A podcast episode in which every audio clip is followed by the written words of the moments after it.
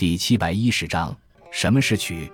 金朝和元朝时期，中国产生一种带有曲调、可以演唱的抒情诗体，叫做曲。其中，在北方地区流行的叫北曲，在南方流行的叫南曲。曲是南曲和北曲的统称。我们这里所说的曲，主要是指散曲。散曲包括小令和套数两种基本类型。小令又叫印儿，主要是指独立的一支曲子。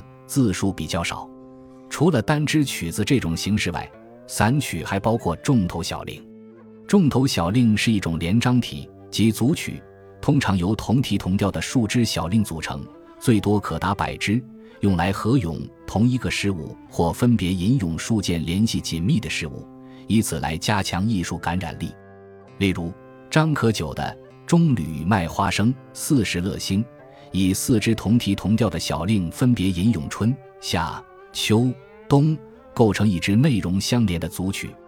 连章体中的小令虽然都同题同调，首尾句法相同，内容相连，但每首小令可以单独成韵，仍然是完整独立的小令形态。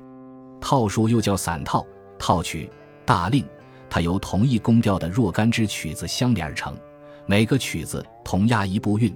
在结尾处还有尾声，套曲的字数比较多，篇幅较长，适合表达比较复杂的内容。表现手法既可以叙事，也可以抒情，还可以叙事和抒情兼而有之。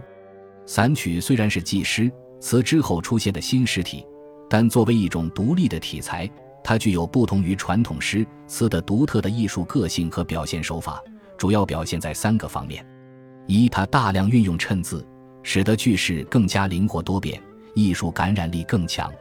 例如，关汉卿的套数“不服老钟”，我是一粒铜豌豆一句，因增加了衬字而变成了“我是个蒸不烂、煮不熟、锤不扁、炒不爆、响当当的一粒铜豌豆”。这样一来，就将铜豌豆泼辣豪放的性格表现得淋漓尽致。二，大量运用口语，使语言俗化。散曲中虽然也不乏典雅的一面。但更倾向于以俗为美，他大量运用俗语、少数民族的语言、戏谑调侃的语言、唠叨琐屑的语言、方言、谜语等，生活气息非常浓厚。三感情表达更加酣畅淋漓，含义更加坦率直白。